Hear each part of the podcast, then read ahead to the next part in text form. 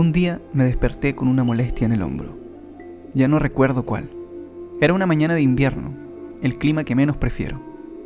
Esas dos razones fueron suficientes para que me pasara dos horas cambiando de una aplicación a otra en mi celular hasta que decidiera levantarme. Cuando me paré frente al espejo, la vi por primera vez. Seca, fría, pesada, con una expresión de saberlo todo. Resulta que la molestia de mi hombro era a causa de una pequeña gárgola de piedra que había decidido hacerme su catedral. Lo primero que intenté, lógico, fue sacarla, rápido. Como quien nota con su visión periférica que un bicho se acerca hacia su rostro, agité mi mano rápido y la alejé de mi cara, pero fallé. Seguía ahí. Lo volví a intentar, pero pesaba tanto que me cansé con facilidad. Antes de que me diera cuenta, ya estaba diciendo sus primeras palabras. José, vuelve a la cama. Hace frío y no tienes muy claro qué vas a hacer hoy.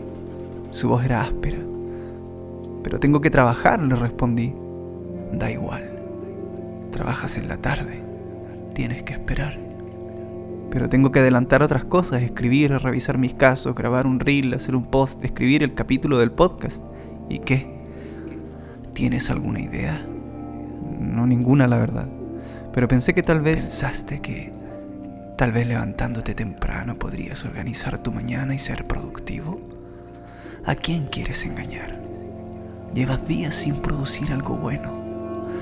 Te lo digo yo, que sé de personas como tú. Deberías descansar. No tienes ganas. Y en el fondo sabes que esto no es para ti. Ese día me convenció. Pasé del baño al sillón, intenté poner música, pero nuevamente comencé a pasar de una aplicación a otra, y mientras me mantenía así, la gárgola no hablaba. Cuando mi perro se acercó a pedirme que lo paseara, la gárgola volvió a interrumpirme. Ah, ah, ah, aún es temprano. Puede aguantar un poco más. Mira por la ventana. Hace frío. Pero es mi perro. Tengo que... ¿Tengo que? ¿Y qué pasa con lo que realmente quieres? No veía fallas en su forma de pensar. Realmente no quería salir con mi perro, mucho menos ir a pasar frío. Esta gárgola sabía exactamente lo que me pasaba. No me di cuenta ese día que no tomé desayuno. Pese a que mi dieta estaba pegada en la puerta del refrigerador y sabía exactamente qué tenía que comer, cuando intentaba ponerme en marcha, la gárgola nuevamente comenzaba a hablar y con sus argumentos, que me parecían válidos, acababa con cualquiera de mis intentos por retomar mi día. Ese día se convirtió en una semana y la gárgola pasó a ser mi consejera. La semana siguiente, luego de la rutina de pasar de una aplicación a otra, me paré frente al espejo y vi que mi barba estaba completamente desaliñada. No había cambiado mi pijama y mi perro me movía la cola esperándome para salir. Tomé mi máquina de afeitar y la gárgola comenzó a agitarse. ¿Qué haces? Me quiero afeitar. ¿De qué sirve si vamos a estar aquí todo el día? Es que quiero empezar lo pendiente. Otra vez con eso. Ya lo hablamos. No hay ganas. No hay ideas. No te sientes, no me siento bien. ¿Y qué con eso? Si lo que quiero es afeitarme y sacar a mi perro, ¿qué tiene que ver con eso, con, con sentirme bien o no? La gárgola cambió de hombro y me susurró al oído, fuerte. ¿Crees que con eso las cosas van a cambiar? ¿Te van a llegar ideas? No estás listo, no eres lo suficiente. ¿No eres más que un, que un impostor? Eso es lo que me has hecho creer, que no valgo nada, que mis ideas no sirven, que a nadie le importa mi trabajo, que mi éxito o el éxito de mis casos no ha sido nada más que suerte. Déjame decirte una cosa, Gárgola. No tengo por qué estar de acuerdo con lo que tú dices. Si tú no estuvieras, ¿sabes qué estaría haciendo? Me hubiera levantado a las 7 de la mañana, de golpe. Hubiera puesto música y me hubiera ejercitado media hora. Luego de eso, me hubiera metido a la ducha, hubiera tomado desayuno y me sentaría a estudiar, a buscar estudios. Suena bien.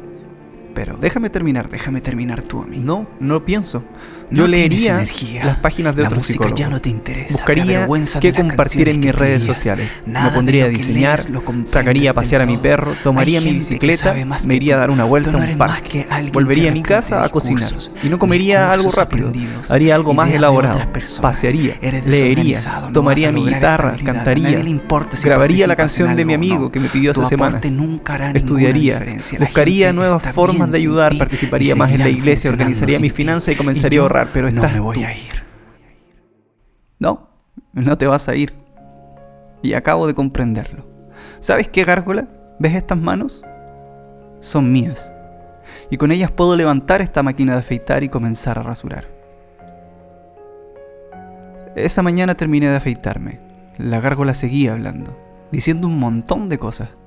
Pero empecé a entender que eso que decía eran sus palabras y no las mías. Era su opinión sobre cómo estaban las cosas. Yo pensaba totalmente distinto. La gárgola pesaba y seguía hablando, e incluso cuando pasé mi perro, cuando salí en bicicleta, incluso mientras comía.